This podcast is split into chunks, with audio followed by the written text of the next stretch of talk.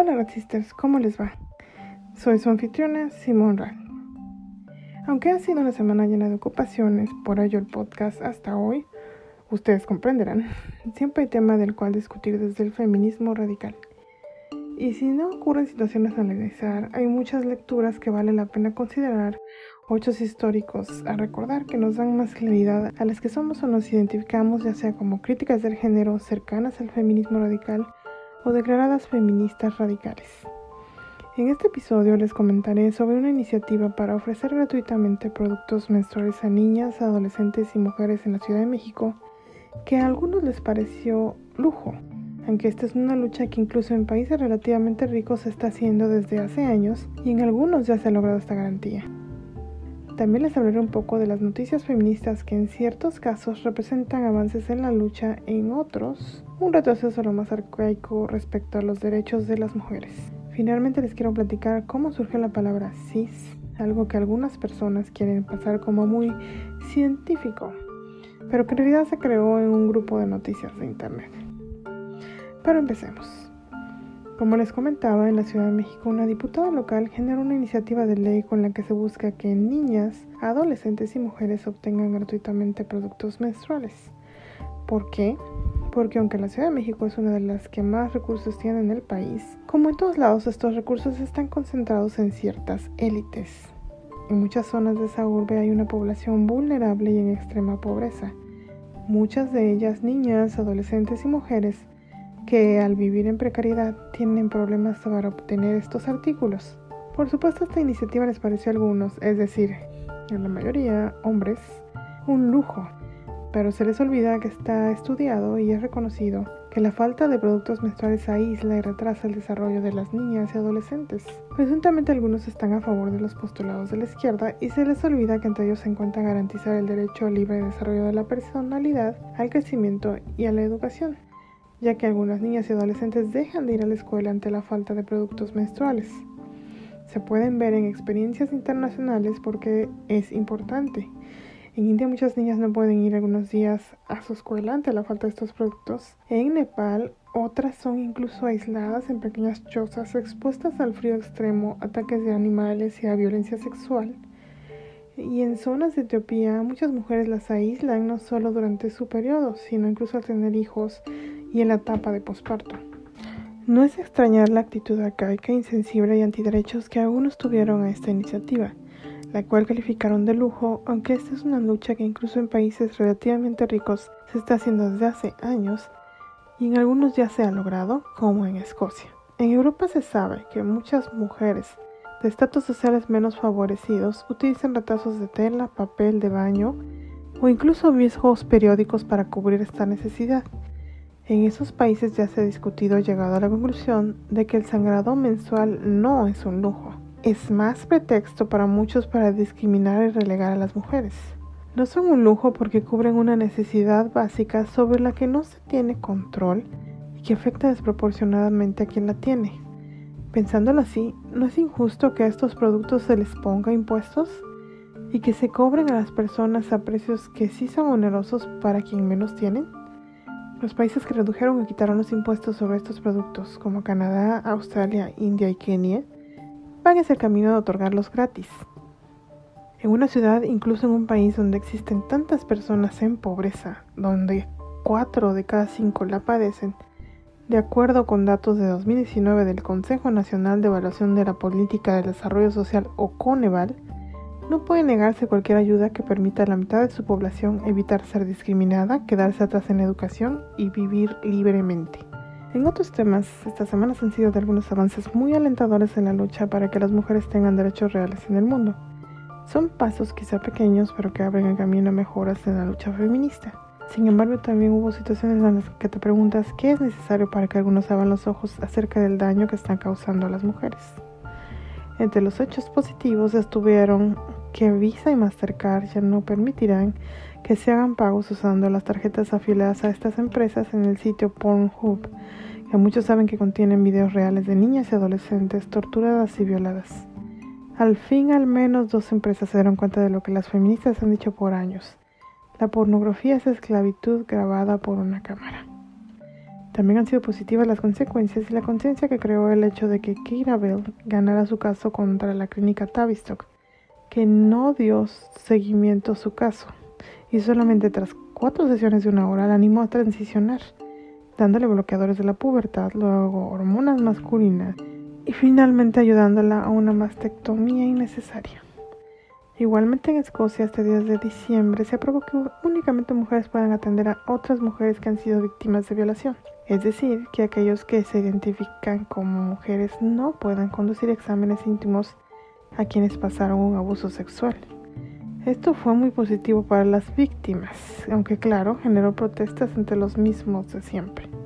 Pero en noticias negativas, en Escocia, sin duda un país de contrastes, a pesar de que Kira Bell ganó su caso y ocasionó que en Reino Unido, del cual forma parte Escocia, se recomienda revisar los protocolos en las clínicas dedicadas a temas de género, se niegan a repensar qué pasos aplicar ante menores que dicen tener disforia, siguiendo con un daño a un gran número de menores entre los cuales sí puede haber quienes vivan felices siguiendo este proceso, pero también habrá muchos de los que no y que años después descubrirán cuando ya hicieron cambios irreversibles. Además, en Noruega se crearon leyes que ahora ven como lenguaje de odio hablar en público o en privado de temas de identidad de género o de expresión de género. Se le daría a quienes lo hagan en privado hasta un año de sentencia y un máximo de tres años a quienes digan algo en público. Supuestamente hay estándares muy estrictos sobre qué será considerado lenguaje de odio, requiriendo incitación directa a dañar a alguien, o lenguaje que deshumaniza, pero ¿En el actual clima se puede esperar neutralidad? Habrá que verlo para creerlo. Además quisiera comentar sobre palabras que nos oprimen aunque parezcan inocentes. En esta ocasión hablaremos de las dichosas cis o cisgénero. El término cis hoy en día se maneja como si fuera simplemente una clasificación, así como lo hacen con la otra palabra, TERF, pero en realidad se ha convertido en una forma de definirnos desde lo otro, como siempre. Las mujeres somos los nombres y en muchos idiomas incluso la palabra lo refleja, como en inglés men y women. Y ahora a muchos nos quieren definir, aunque les digamos que no lo hagan, como las no trans. Y todo desde una presunta visión científica, pues cuando muchos explican de dónde proviene cis, mencionan que es un término usado en química simplemente para denotar lo que está de un lado en referencia a quedarse de un género o en el otro, a diferencia de lo que está transicionando, es decir, que está pasando de un género al otro. Pero no, como otras palabras usadas para convertirnos en lo que ciertas personas quieren, los transactivistas misóginos, para ser específica, en realidad su origen es de lo más banal. Los mismos trans lo comenzaron a popularizar en el sistema de discusiones en línea llamado Usenet este sistema de discusiones, también llamado grupo de noticias, es, porque aún existe, una plataforma que nació en 1979 cuando el Internet era una herramienta disponible a algunas universidades e instituciones en Estados Unidos, entidades privilegiadas que estaban conectadas entre sí. Y aunque haya menciones en otros lugares de esa palabra, su uso para tratar de darle validez a la presunta dicotomía cis-trans comenzó en Usenet, el intento de volverlo como la clasificación hetero-homosexual y darle validez comenzó ahí, así que su presunto origen científico es otra manipulación más de quienes ahora dicen que las mujeres nos identificamos con nuestro género, en vez de que más bien a las mujeres nos imponen el género como una forma de oprimirnos, de imponernos lo que debe ser una mujer y ninguna, obviamente, estará al 100% conforme con que se le impongan concepciones de alguien más, aunque a veces, por salud mental, muchas prefieren olvidar que esas concepciones están ahí.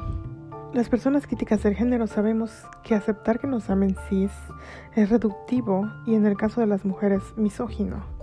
Nos reduce a lo otro, definiéndonos desde lo trans, y es una muestra del desprecio hacia las mujeres porque de ahí derivan diversas ideas como que somos cis privilegiadas o que existe la opresión cis a los trans.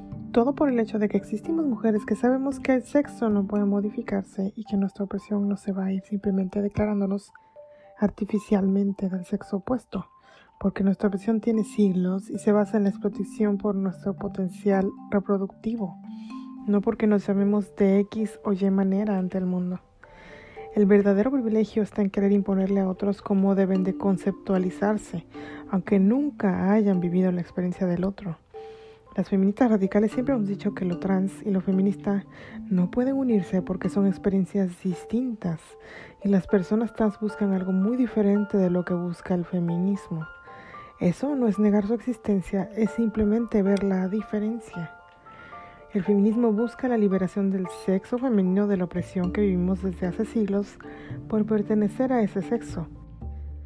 Mientras que muchos que se escriben al transgenderismo creen que la solución a todo es simplemente retomar los estereotipos, las ideas impuestas de lo que debe ser una mujer o un hombre, y esa camisa de fuerza que es el género cambiársela por la del otro. Adornarla bonito y magia, todo está arreglado. Con eso se soluciona todo. No es así ni nunca lo será. Y ojalá la gente dejara de caer en concepciones y definiciones manipuladas y mentirosas, que van desde el CIS hasta el TERF, pasando por diversidad de ideas basadas en el aire. Y con eso terminamos este episodio, Resisters. No olviden visitarnos, darle me gusta, seguirnos, suscribirse y demás a nuestros perfiles en redes sociales, que están en Twitter, Facebook, YouTube, Instagram y TikTok. Recuerden que pueden escucharnos en una gran variedad de sitios de podcast, como Apple Podcasts, Spotify, Anchor, Google Podcasts, Overcast, Breaker, Radio Public y TuneIn.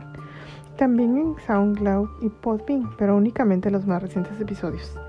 Que estén muy bien y hasta que nos volvamos a escuchar, que tengan unos radicales y feministas días.